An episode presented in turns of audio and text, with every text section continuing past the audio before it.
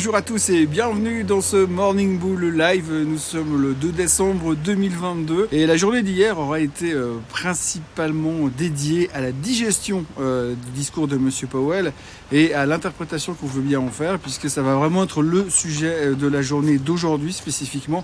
Hier on n'a vraiment pas fait grand chose, ça vaut même pas la peine d'en parler, mais on va juste faire le point rapidement sur ce qui est en train de se préparer pour aujourd'hui et cette espèce de bascule dans laquelle nous sommes en train de vivre par rapport à, cette guerre contre l'inflation et euh, cette euh, possible invasion de euh, la récession qui pourrait se pointer dans quelques jours, voire dans quelques semaines.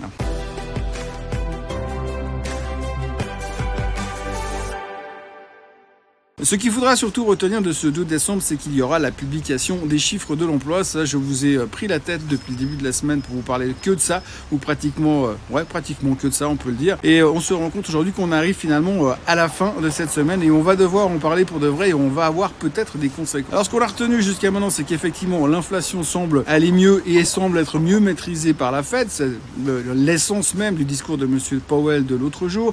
Mais par contre, aujourd'hui, bien, en fonction des chiffres que l'on aura, eh bien, on risque d'avoir euh, des surprises dans à peu près euh, tous les sens. Alors, la première chose qu'on peut se demander, c'est quid si jamais on a des chiffres en dessous euh, des 200 000 créations d'emplois que l'on a attendu. Alors, si on est en dessous des 200 000, il semblerait plutôt logique et plutôt rationnel qu'on dise ah ben c'est bien parce que finalement on voit que le travail de la Fed a payé et qu'ils ont réussi finalement à faire baisser cette inflation et donc ralentir l'économie et le fait qu'il y ait de moins en moins de créations d'emplois est un signe comme quoi l'économie est en train de ralentir.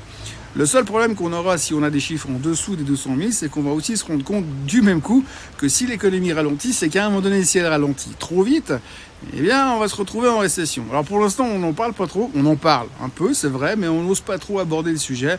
On dit que peut-être il y a 55% de chances de tomber en récession l'année prochaine. Mais pour l'instant, on reste quand même assez euh, timide, on va dire, sur la discussion, parce que c'est vrai, on n'en sait rien du tout.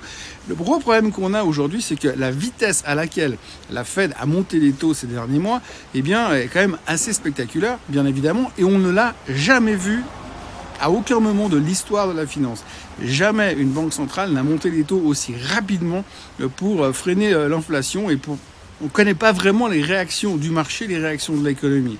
Alors ce qui fait qu'aujourd'hui on se retrouve dans une situation où si on a une économie qui va commencer à ralentir violemment, c'est un peu comme euh, un paquebot qui rentre dans un port. Si vous commencez pas à freiner 4 euh, km avant, eh vous allez vous fracasser contre le port justement.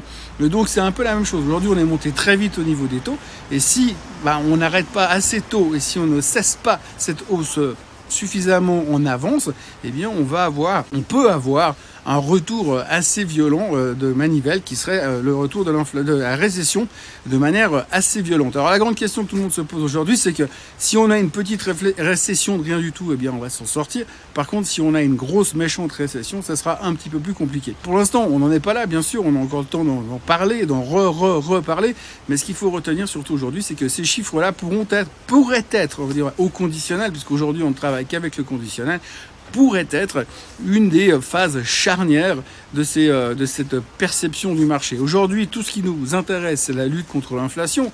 Et on voit l'ennui dans lequel on est aujourd'hui au niveau des marchés. Les marchés sont extrêmement violents, c'est des mouvements indiciels qui sont déclenchés par des algorithmes pour la plupart. Il n'y a plus vraiment de réflexion, on parle plus de stock picking depuis qu'on a fini la période des résultats. Les gens s'intéressent de moins en moins au marché financier parce que ça devient beaucoup trop euh, un technique, macroéconomique, etc., etc. Ce qui fait que bah, du coup, on a un marché qui est un peu désintéressé, mais qui est violent. Et donc aujourd'hui, on s'intéresse principalement à l'inflation et au fait qu'on arrive à la ralentir. Ça, on a plus ou moins des preuves qui commencent à tomber. On notera encore hier les chiffres du PCE qui ont été publiés. Et ces chiffres du PCE montrent effectivement que ça ralentit gentiment. Par contre, le target euh, que la Fed se fixe sur le PCE n'est encore de loin pas atteint. Et donc, c'est un peu le même problème que sur le CPI, puisque le CPI, on s'attend, on veut voir un, CPI en dessous des 3%, et on est quand même encore qu'à 7,7% même s'il est probable que dans 10 jours, ce sera beaucoup plus bas. Sauf que maintenant, eh bien, on va devoir prendre conscience à un moment donné que est-ce qu'on a été trop trop vite ou est-ce qu'on est juste au bon, endroit? Et ça, c'est la grande question que tout le monde se pose. Si vous lisez un peu euh, en détail à la presse financière, eh vous avez euh, toutes les voix qui sont dans la nature. Et beaucoup de gens commencent à dire également que euh, le discours de, Powell de mercredi a été interprété un peu comme ça nous arrangeait, puisque oui, effectivement, il va arrêter de monter les taux aussi violemment, mais il va quand même continuer à les monter. Et puis surtout, il n'a à aucun moment cité la possibilité de voir euh, une baisse des taux et qu'on devrait donc conserver ces taux relativement élevés encore pendant un bon moment. Je reprends l'idée de mon paquebot de tout à l'heure.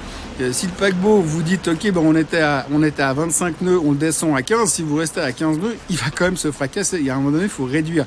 Et donc c'est un petit peu cette zone-là qu'on doit trouver. Donc les chiffres de l'emploi pourrait, et je dis bien pourrait être un des juges de paix euh, à ce sujet dans les heures qui viennent. Comme il n'y a pas grand chose à dire, il faudrait aussi euh, faire une petite réflexion, une petite introspection au sujet euh, des marchés et de l'immobilier. Alors aux États-Unis, c'est un peu différent que chez nous, mais si on prend le cas des États-Unis, il y a des choses qui commencent à bugger un peu dans tous les coins. Il y a un exemple assez typique qui a été publié dans la presse aujourd'hui, une annonce. BlackRock a annoncé que dorénavant, les gens qui avaient des, euh, fonds immobiliers chez eux seraient limités dans la possibilité de les revendre. Ça veut dire quoi?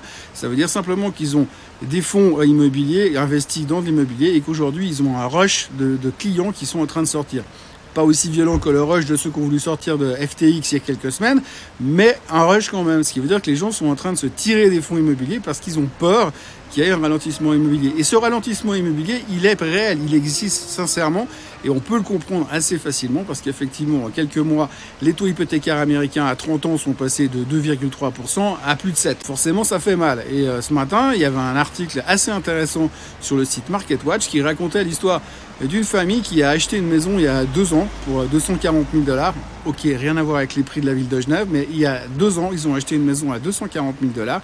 Et puis ils ont eu des enfants entre deux, donc ils ont voulu acheter plus grand. Ils ont dû revendre leur maison en perdant 15 000 dollars sur la vente de la maison parce qu'entre deux, le marché a ralenti. Et puis quand ils ont voulu acheter la nouvelle, ils l'ont payé effectivement un tout petit peu moins cher que ce qu'ils auraient payé ça l'année précédente. Mais par contre, ils ont un taux, un taux hypothécaire qui a triplé en l'espace de quelques mois. Donc je vous laisse faire le calcul. Si vous augmentez la taille de votre maison, vous la payez plus cher, mais qu'en plus vous triplez votre taux hypothécaire, forcément, il y a des conséquences qui vont venir à long terme. Et donc, on sent quand même qu'il y a quand même des choses qui sont en train de se craquer aux États-Unis. Et quand on sait l'importance euh, du euh, marché immobilier pour l'Américain moyen et dans sa valorisation de sa fortune personnelle, puisqu'aux États-Unis, on peut taper dans le capital de l'immobilier pour aller s'acheter une voiture, une Tesla électrique au hasard, eh bien forcément euh, ça devient quand même un tout petit peu un gros danger parce que ralentissement plus ralentissement égale et eh oui, récession. Nous sommes donc au début du mois de décembre. Tout à l'heure, à 14h30, il y aura la publication des non-farm payers. On attend 200 000 créations d'emplois et un taux de chômage à 3,7%. À partir de là, on pourra commencer à essayer euh, de tirer des conclusions à, la suite des événements. Mais ce qui sera intéressant, c'est pas tant les chiffres en eux-mêmes, c'est l'interprétation qu'on va en faire. Évidemment, si ça sort 100 000 à côté, en dessus, là on va se dire ah bah non, l'économie ralentit pas, donc ils vont continuer à monter les taux, c'est une horreur. Par contre, si ça sort beaucoup en dessous, le risque c'est qu'à un moment donné, on va commencer à se concentrer beaucoup plus sur le mot récession que sur le mot inflation. Pour le reste, on notera quand même au passage que l'or est repassé au-dessus des 1800 dollars à cause de la faiblesse relative du dollar actuel, que le pétrole est remonté en direction des 81 dollars et que les Européens vont mettre en place leur cap sur euh, le pétrole russe. Donc ça devrait aussi pousser le pétrole à la hausse. Je rappelle pour la petite histoire que quand le pétrole euh, monte trop vite, trop fort, ça se ressent euh, surtout au niveau de la consommation, ça se ressent surtout au niveau de l'inflation. Et puis euh, si vous regardez un petit peu la courbe des prix de l'essence et les, prix du pétrole, eh ben vous vous rendrez compte que le pétrole est monté très fort, l'essence est montée très très fort à la pompe, et puis elle est redescendue un tout petit peu. Par contre le pétrole il a perdu 30%, mais on n'a pas perdu 30% à la pompe. Donc du coup cette inflation qui est créée artificiellement au niveau de la distribution du pétrole un peu partout dans le monde, eh bien crée aussi une inflation latente qui est persistante et qui est difficile de la faire baisser parce que les stations-service et les vendeurs de pétrole, eux, ne sont pas forcément en train de répercuter les mêmes mouvements dans le même sens tout le temps. Donc il y a aussi ce risque d'inflation qui reste très présent, qui peut aussi euh, faire un peu peur. En tout cas, le pétrole va un tout petit peu mieux et techniquement, il a l'air de vouloir remonter assez bien en direction euh, des 4, des 90 dollars. Mais pour l'instant, euh, ça, on va pas trop s'emballer, mais ça, ça remonte assez fort par rapport au plus bas de l'autre jour où on entendait parler de rumeurs euh, comme quoi la Chine ralentissait. Alors la Chine ne ralentit visiblement plus autant, euh, puisque finalement euh, on entend de nouveau des rumeurs comme quoi ils vont alléger le confinement.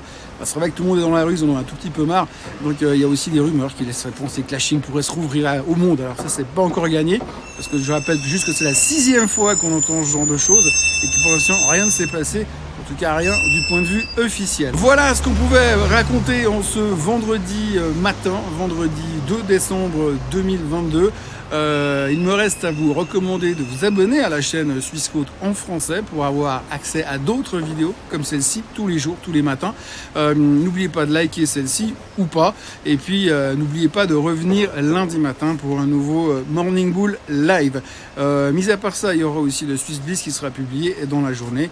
On va évidemment parler du Crédit Suisse parce qu'au vu du nombre de commentaires qui me sont revenus sur le sujet, j'en ai pas assez parlé ces derniers temps et j'ai pas dit assez de mal. Alors je vous retrouve tout à pour un Swiss Bliss et passez un très très bon week-end autrement. Bye bye.